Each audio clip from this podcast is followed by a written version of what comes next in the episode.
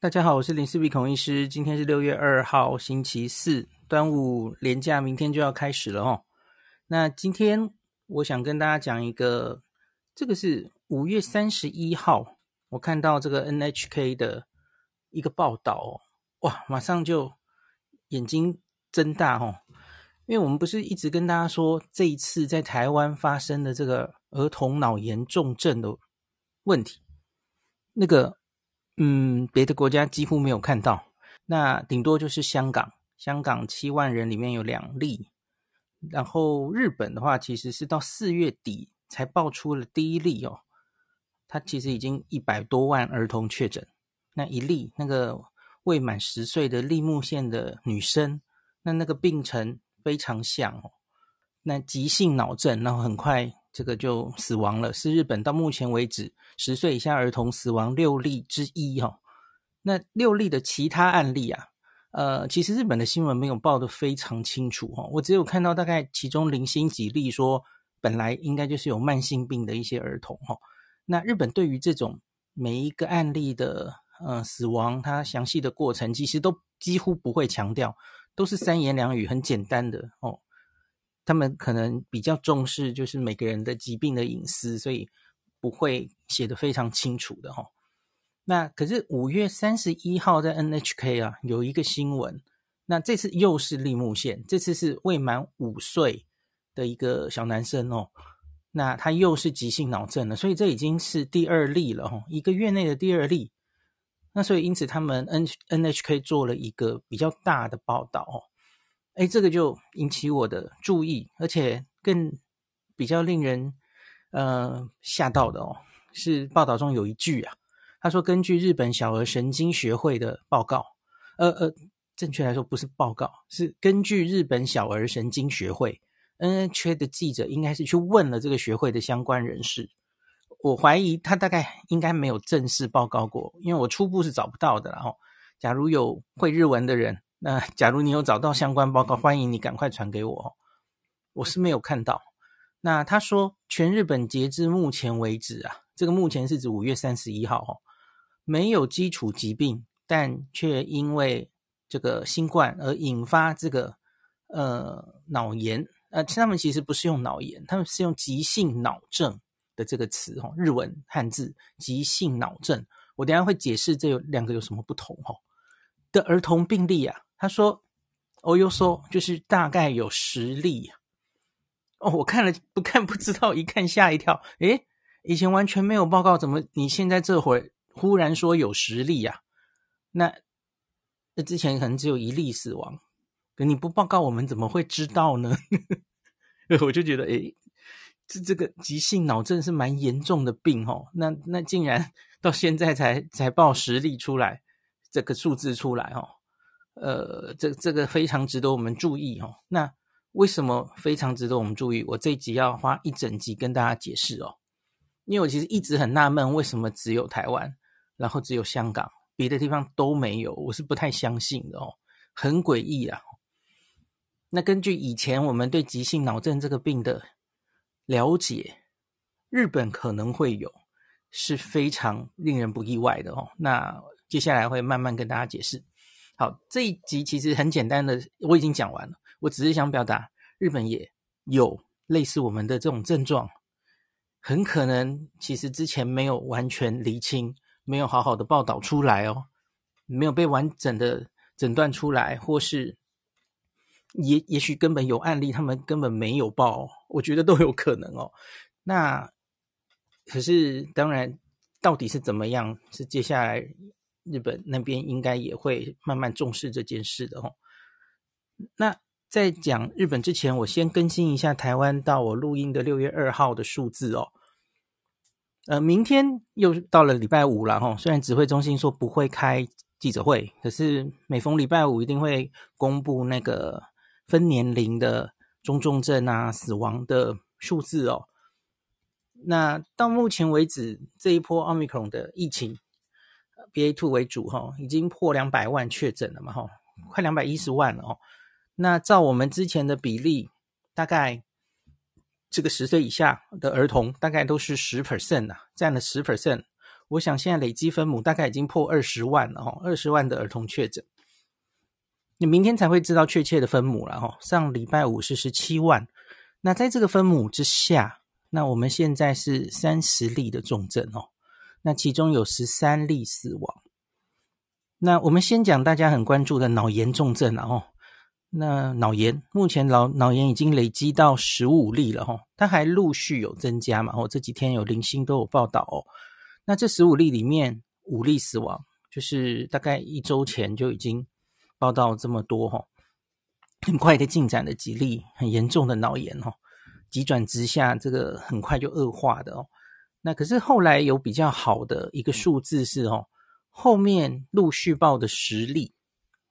就十五例，五例死亡嘛，十例其实都有所进步哦。那这其中有六例曾经进到加护病房 ICU，那可是他也，他们都已经拔管了哈。一直有其中一例是还是插着管着哈，重症。那可是他陆续有进步，那到昨天他是正式脱离呼吸器了哈，所以是拔管了。那非常好的消息哈。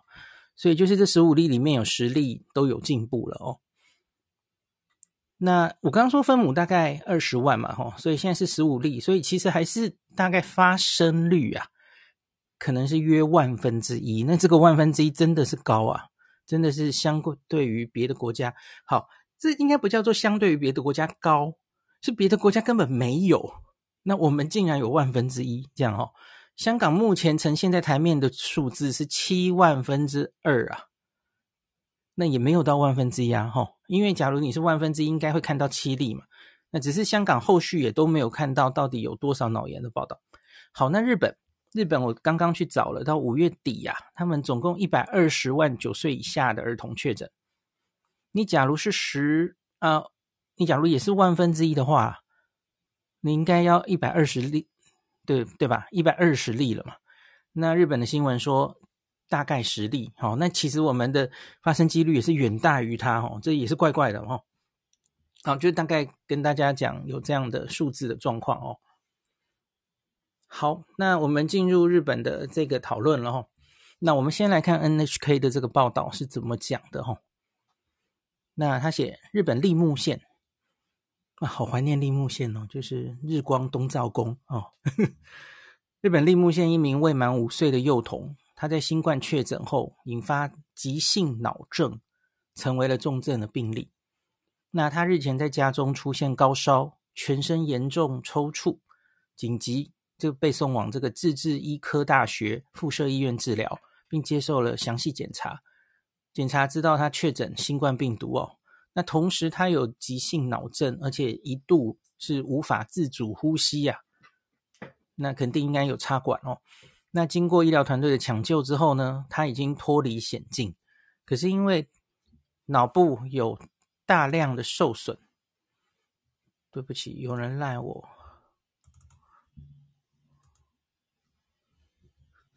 让我等一下哈、哦。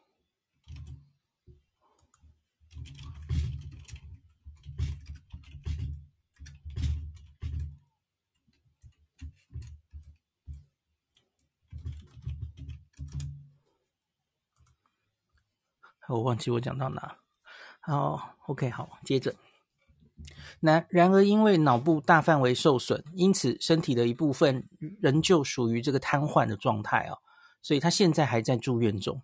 那 NHK 的记者看起来就是去去那个医院报道，那采访然后报道这件事了哦。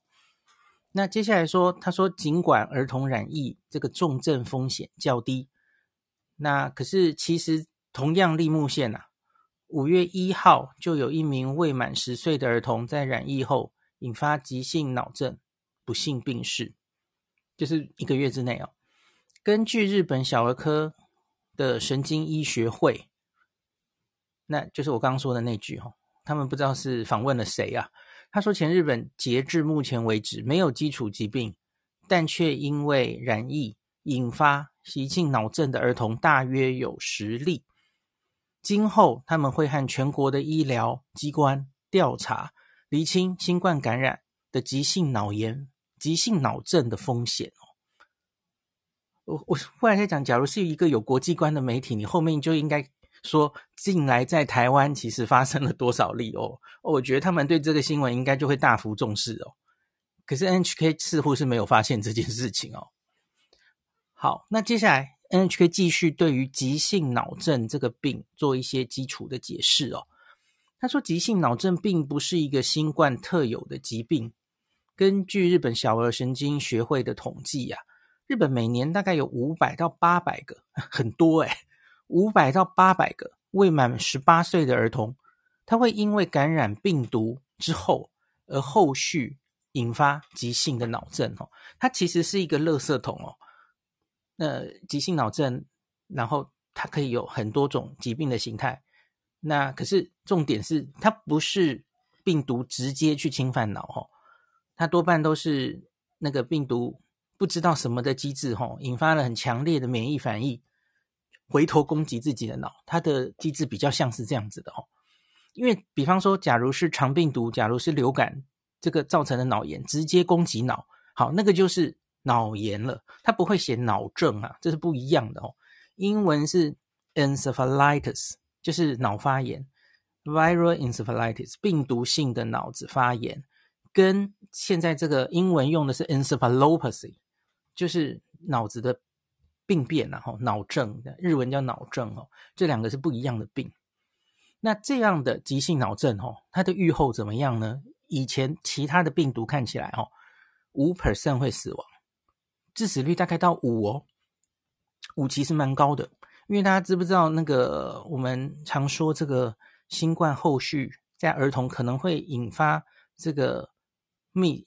MIS-C 哦，就是多系统这个发炎症候群，这其实也是有一点类似自体免疫，我们的免疫力攻击我们身体哈、哦。miss c 的致死率是一 percent 哦，而这个病毒广泛引起的急性脑症后续死亡死亡率是五诶，这是蛮高的哦。那就算是活下来哈、哦，那九十五 percent 的小朋友，他三十六 percent 会留下后遗症。呃，各式各样的后遗症嘛，就是看你伤到脑子的哪一部分了哦。那因此，对儿童来说，应该说对日本儿童来说啊，是一个风险极高的疾病，而且他们对这个病是非常熟悉。但想，每年五百到八百个，诶，这并不是一个非常稀有的病哦。那致病机转还不是非常的明了哦。他但他们一般的学者推测，可能和细胞激素风暴。啊，英文是 cytokine storm，哦，细胞激素风暴，免疫反应有点太过剩了有关哦。诶，有仔细这个每天都在两点听记者会的朋友，有没有觉得这六个字非常熟悉？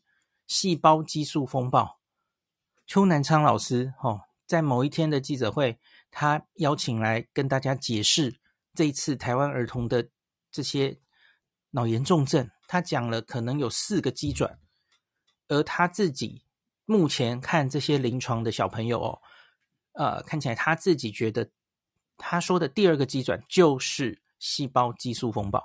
我想你可能记得哦，他说的第一个机转是就是病毒直接侵犯脑，可是以我们看的这几个，特别是来势汹汹的那很快就死亡的五例呀，看起来比较像细胞激素风暴。当然有一些证据哦。就是它伤害全脑，然后整个脑子都肿胀，然后有部分的小孩他有做这个脊髓液穿刺检查嘛，吼，结果都完全没有发现病毒本身呐、啊，所以看起来，然后他反而在这些脊脑脊髓液里面验出很多细胞激素，吼，细胞激素很高等等的，吼，所以我想邱医师才会做这样的推测了，吼。好，那 NHK 报道最后说哈。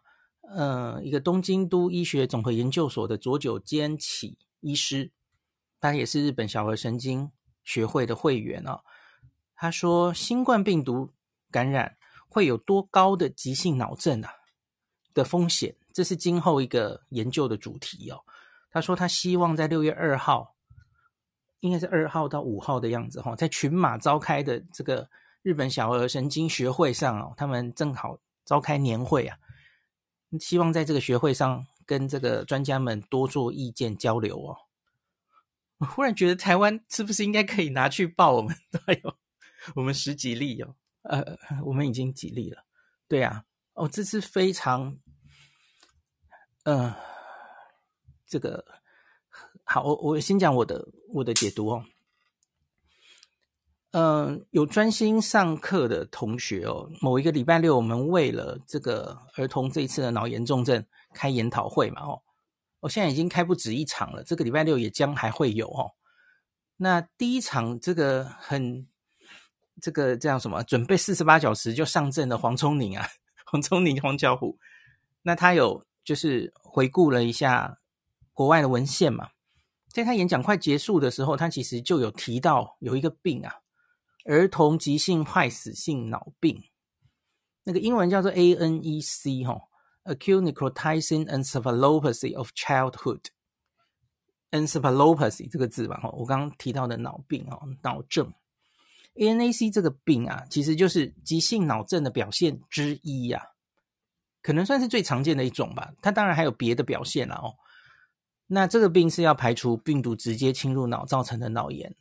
而且呢，它在很多病毒感染后都可以引发什么流感病毒、肠病毒、哦麻疹病毒，呃，几乎很多病毒都有报告啦，只是多少的问题。而其中最恶名昭彰的就是流感病毒。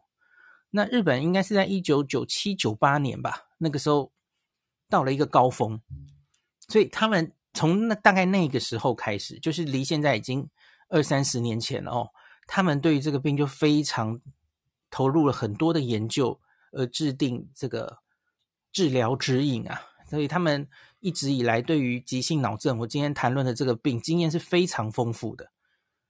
有很多研究。那当时其实也有怀疑，会不会跟使用退烧药有关呢？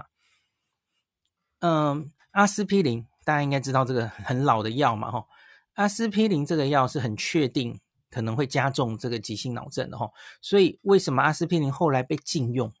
在小朋友的病毒性感染被禁用，就是因为它会引发急性脑症增加的几率哦。那其他的就是非这个阿司匹林是水杨酸嘛？哦，那我们平常用来退烧的很多，除了普拿疼之外，哦，因为普拿疼不是那个 NSAID，不是水杨酸那一类的。那可是我们其他很多，像是我们常常易服就是啊，哦，易服是。Ibuprofen，然后类似易服这种成分的比较强的退烧止痛的这种药，哦，小朋友喝的很多退烧药其实都是 NSAID，这些 NSAID 是不是有可能也会加重急性脑症的比例？这个其实日本也有一些研究，哦，那他们比较嗯、担心的父母退烧是不会用这些比较强的退烧药的，哦，其实就是一九九七年那个时候。那个时候就有一些声音觉得这样的退烧药可能会反而引发急性脑症哦，所以日本其实小特别是小小孩，那他们高烧的时候，他们很可能就是只会用到普拿疼这种等级的止痛药哈，那其他他们就尽量用物理式的退烧哦，比方说就是呃给他擦那个呃湿湿冷的毛巾，然后或是。泡比较冷水澡，然后希望用物理的方式把它降降下来哦，类似这样子哦，不要用药了。而这个应该还不是非常公认，就是其他除了阿司匹林之外的退烧药到底会不会造成这个急性脑症，还没有非常公认的研究这样子哦。好，那我刚刚讲日本对于急性脑症经验丰富。那这个病在全世界主要其实就是日本报道最多哦。那台湾其实也有报告，可是这个盛行率远没有日本高。这是这一次新冠之前的状况哦。那怎么说呢？呃，我找到这个我们的健保局，呃，不是健保局，我们的疾管署哈，其实有应该算疾疾管署署的一个研究哦。那他也去找，这是。因为看到日本有那么多案例，所以大家也有兴趣。台湾是不是也有哦？巧虎在那个演讲里面其实有讲哦，这个急性脑症第一个描述其实是一个台湾人哦。那所以后来日本人发表，然后当做没有那个台湾人，他就很生气嘛哦。那说其实台湾先发表了哈，所以后来讲到这个儿童的急性脑症病毒之后的哈，通常在研究的时候就会说这个好发于东亚的小孩子，那特别是日本跟台湾，通常都会把台湾说进来哈，因为台湾其实算是第一个发现这个病的，可是后续其实是日本案例最多哦。那我们到底比日本低多少？好，这个有过研究哦。我们有人去整理了这篇叫做《台湾流感相关的脑炎还有脑病变重症的流行病学临床特征及这个病毒因子探讨》哦，他去回顾整理了二零零二年到二零零六年，这总共这是几年啊？二三四五六五年，这五年间他去搜寻，他也只不过搜寻到十九例而已哦。我不知道这有没有低估啦哦，可是你看五年十九例太少了吧？每年才四例耶，日本是几百例啊，这实在差太多了哦。那平均的发生率是每年呐、啊，呃，啊，反正很低啦，就不念数字给大家了哦。那发生率在研究期间的每年并没有显著的不同哦。那他在这个十九例里面十八位。有这个医院病例可以分析的个案中，哦，看到有六位死亡，十二位存活，就三分之一会死亡，哦，的高，哈。那这个这十七位有去做病毒的检验的资料，哈，十七位里面全部都是流感，有九个是 influenza A，八个是 influenza B，哈，大概这样子，哈。那在这次研究里没有。符合 Ray syndrome，这 Ray syndrome 的意思就是吃退烧药引发的哦，看起来是没有这样子哦。那退烧药引发的类似这种脑病，它其实可以做检查鉴别出来哦。它的那个血血里面的 ammonia 会变高，然后肝功能会升高等等的哦。这可以再跟病毒引起的做一个厘清这样子哦。那他有提到日本的流行病学，六日本在一九八一年就开始这个。监测传染性疾病，那他们发现，在一九九八年，我刚刚说的哈，一月跟二月，呃，流脑炎跟脑病变这个病例数有明显增加。那其中有七十四位，他们去分离出了流感流感的病毒哦。那日本那个时候年纪呀、啊，呃，七十四个人里面，四十三个是介于一到三岁，只有非常少部分是大于五岁。这几乎是发生在五岁以下的小朋友。来，有没有觉得年龄很吻合？哦，那七十四个人中有十一位最后死亡。估计光在一九九七、九八年，全日本大概有一百到两百个流感相关的这样的脑炎或是脑症死亡。哦，那相对于日本的高发生率，那台湾的这样的病例发生是异常，不是异常啊，是非常的低。哦，OK，好，所以这个是背景。所以日本是对这个病对我非常熟悉，他们不会觉得很很少见的哦。那可是这一次的新冠以来，却反过来了哦。日本已经两年多了，那他们直到这个四月三十号那个报道之前，一例都没有啊。嗯，我指的是被报道出来一例都没有。那现在这一个月出了两例，然后 NHK 说，诶，至少十例，他们好像才刚刚发现这个病的威胁。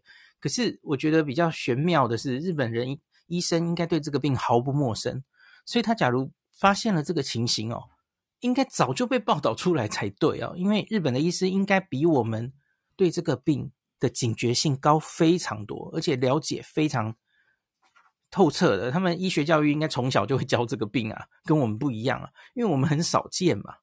好，那这次反而是结果，台湾短短的这一次的大流行，哦，现在到尖峰左右，那短短的时间，我们就跑出了十五例的脑炎，是极不寻常，非常不寻常的高哦。那当然，台湾目前这一些所谓的脑炎的案例，到底是属于？邱南山老师说的第一个机制还是第二个机制？我今天讲了半天，其实多半是第二个机制哦。那这两个机制其实治疗上就完全不一样哦。呃，有可能其实两个都有哦，因为目前看到的这些小朋友，有些非常呃猛暴性非常严重，那看影像，看小朋友的症状表现，有些轻，有些重，哦，所以也许不是所有的小朋友这个引发的机制都一样。本来这个急性脑症就没有一定同一种严重度，还有同一种致病机转了，哦，这是本来就是这样的啊。那我们现在看到的到底是多半是病毒直接攻击的，还是我今天说半天的这个急性脑症啊？我觉得要赶快理清。那我觉得，假如我们可以多多和日本学者交流，哈，可能可以加速找到答案，哦，也确定一下日本那边的发生状况，哦。好，那今天的最后再来讲一点点，这两天李秉颖老师跟黄立明老师也各自有。接受一些专访哦，那我就大概念一下老师们的意见哦。那李冰老师今天有说，这次这波疫情啊，有三个他没有预期到的事情啊。那其中一个就是儿童脑炎发生率比国外多了哈。我刚刚说了，其实应该不是比国外多，是别人没有，那 我们有哦，应该是这样才对，根本没有预料到啊，谁会预料到呢？嗯。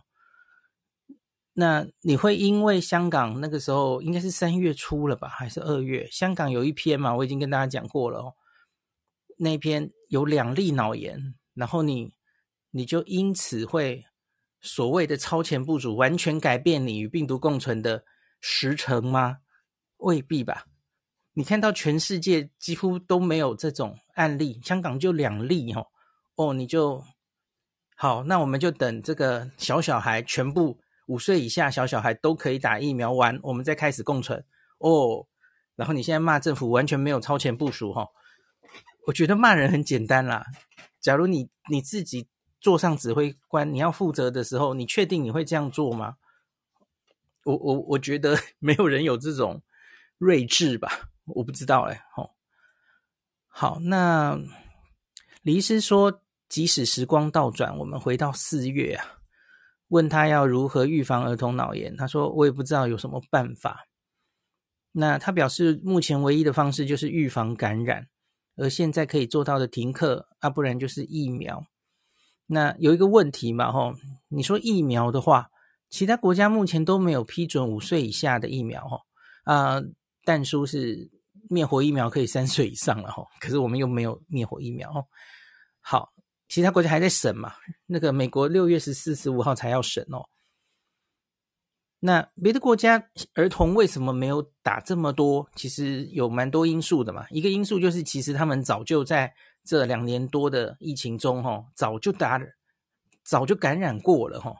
那感染过也几乎都是轻症为主嘛，哈，死亡率其实是蛮低的，所以家长也不会急着让儿童打疫苗哦。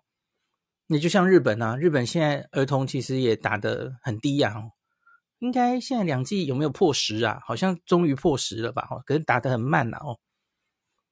那说你你你回到那个四月的时点，就算了，我跟你讲，就算好，这个因因为我昨天听到某一个节目就在狂骂哦，那个三月底大家记不记得有一次 ACIP 当时决定。我们这个儿童疫苗暂时不施打，可是那个节目他就直接狂骂说，就是决定儿童不用打，不用打跟暂时不用打差很多诶。然后他又说，你看你们三月才决定不用打，那现在哎就大家都要打，就需要打，因为出现脑炎这件事啊。那说那你们要不要为了决策错误跟大家道歉呢？就是到底在搞什么？你回到三月的那个时点，你你假如要让这些专家们齁，因为香港出了两例，好，那不行，那我们要超前部署齁。我们手上已经有莫德纳疫苗，莫德纳已经三月那个时点其实已经做出来了哦，他做出来了这个六个月到五五六个月到六岁小小孩，哦，已经做出来了。我们率全世界之先通过 EUA。让我们的六岁以上儿童都去打疫苗，怎么可能啊？不可能啊！你没有出现这些儿童的重症跟死亡之前，家长怎么可能会打？那那样时候，你又又可以骂了。第一个是没有那么急迫性啊。当时啊，谁知道后来会发生这么多脑炎？真的是没有人想到嘛。遇到了只能赶快处理。可是你回到那个时点，不可能有人做这种决定的吧？这不要都忘记了那个时空背景是什么。所以三月那个时候，他们是说暂时不打，因为资料还不够。不管是疫苗的安全性、疫苗的有效性，他们希望那些资料都再出来多一点，这完全正常的结结论呢、结果你现在回去污蔑他说三月就说儿童不需要打疫苗，你就算那个时候 EUA 过了哦，我们全世界末的那率先给儿童施打哦，你看有多少家长要去打？不可能嘛！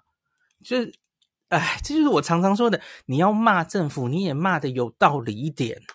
哦，现在其实有很多真的可以骂的点嘛，你不要骂到奇怪的地方去嘛，就是真的是不完全不知道要讲什么，听到我就完全那个三条线哦，你们到底是在骂什么鬼？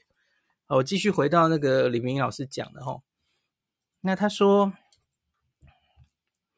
哦，李明老师就是针对哈，难道我们那时候就要过吗？哦，他说那个。有些国家甚至是考量他高峰已过啊，十二岁以下的儿童也不是很建议施打疫苗啊。他讲的可能是英国吧？那他说，除非我们不管那些法规啊，在没有授权的情况下就让孩子打，可是这冒了太大的风险了。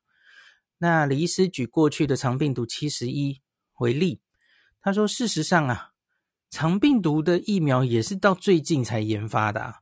那当时我们几十年来处理啊。肠病毒七十一预防重症，那就是发现病例，发现了就隔离停课，哦，让小朋友停课，然后一般有几个人就停课停班，哦，就其实是一样的处理方法，然后戴口罩、勤洗手，这做的事都一样啊，吼。那他说在之前的研讨会上看到了几个儿童新冠脑炎的个案啊，有点类似肠病毒七十一，也都是在症状出现二十四小时内送医呀。那过去。在这个新冠的感染，哦，常见有嗅味觉丧失的症状啊。那病毒感染了颅神经，那他推测啊，病毒也许有机会是随着神经的路径跑回，就是跑回到大脑，然后脑干引起猛爆性的变化。那病毒会感染神经，这是新冠的特点。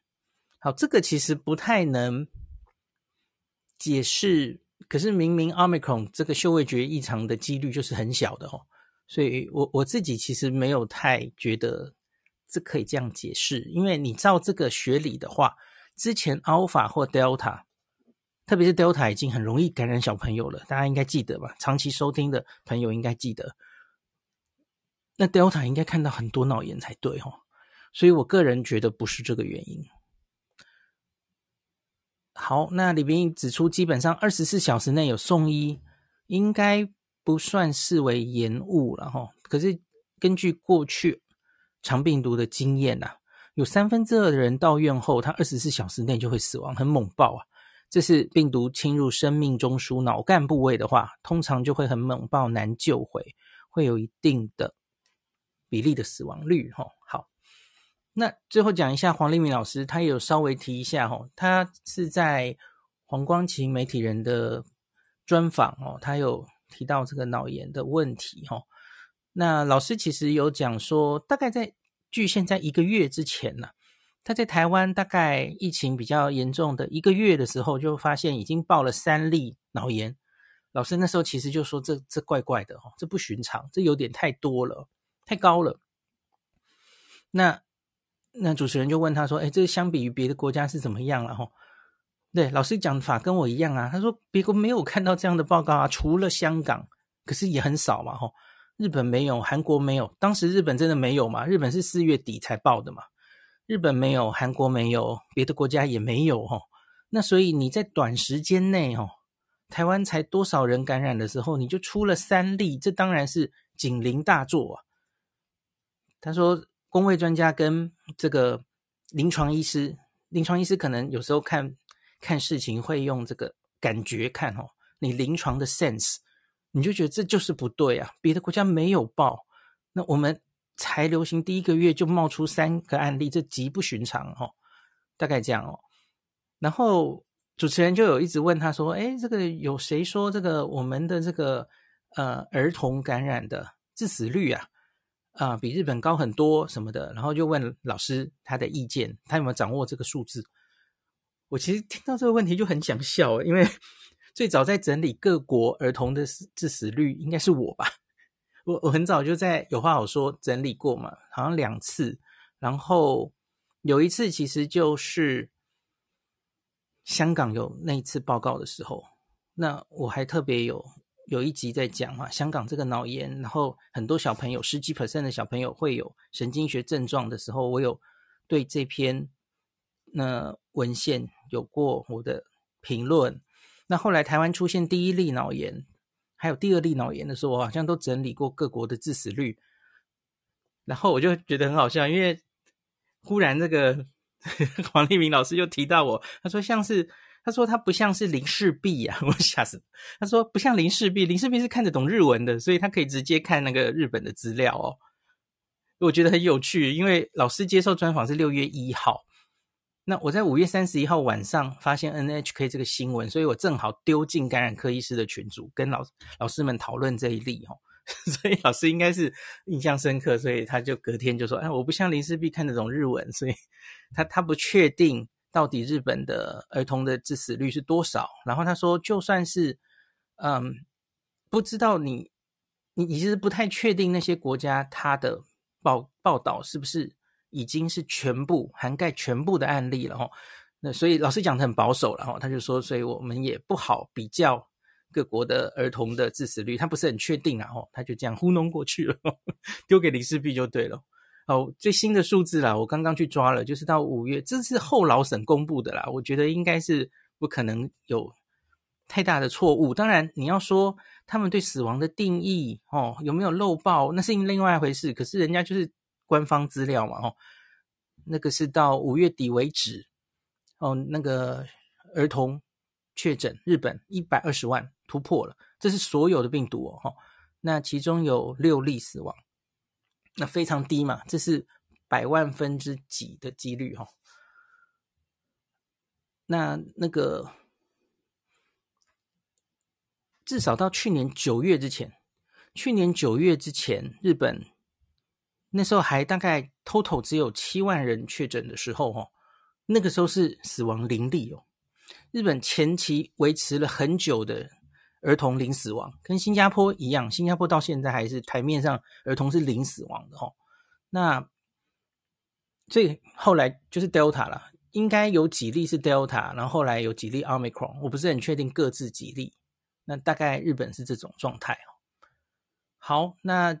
我希望，假如之后了哈，之后这个如同罗富所说，我们已经对这种急性脑症哈有治疗指引了，然后该用什么药哈，那怎么处理一些状态，像是要维持他的血压足够，脑内的灌流压足够哈，那使用一些抗癫痫的药物、降脑压的药物，这些指引其实都写出来了。希望，假如还会发生案例的话，可以让这些小朋友的愈后改善，好，不像之前很那么多很严重的，就很快就死亡了。好，今天就讲到这里。有人说，会不会台湾婴儿得的病毒株不同于别的国家？嗯，罗富，我们现在是因为病毒，罗富说我们现在的病毒实在太多了嘛，所以我们是用抽样的。那可是抽样到目前国内流行的就是 BA two 哦，那这个 BA two 流行的跟香港一样，那跟很多像是英国很多欧洲国家后来现在也都是 BA two 取代了 BA one 哦，大家流行的几乎都是同一株 BA two 啦吼，日本应该还好像，其实我没有仔细看诶。日本前一波是 BA one 啊，我不知道他们后来有没有被 BA two 大幅取代，这个我不是很确定哦。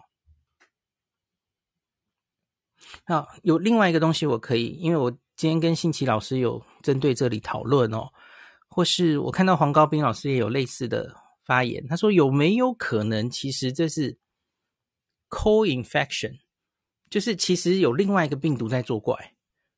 那发生这些重症，其实是我们传统比较熟知的会引起脑炎、脑病变的病毒，比方说肠病毒。我自己也有提出过这个假说嘛，可是我已经跟大家讲过，我觉得不太像。第一个是理论上，假如是这样，我们呃应该你看已经这么多例了哈，应该有机会已经侦测到那个其他病毒了哈。可是至少到目前为止还没有。第二个是在新冠的防疫之下，戴口罩、勤洗手的这样高的 NPI 之下，几乎没有别的病毒流行了。像我老婆就跟我说，她已经一年没看到肠病毒了。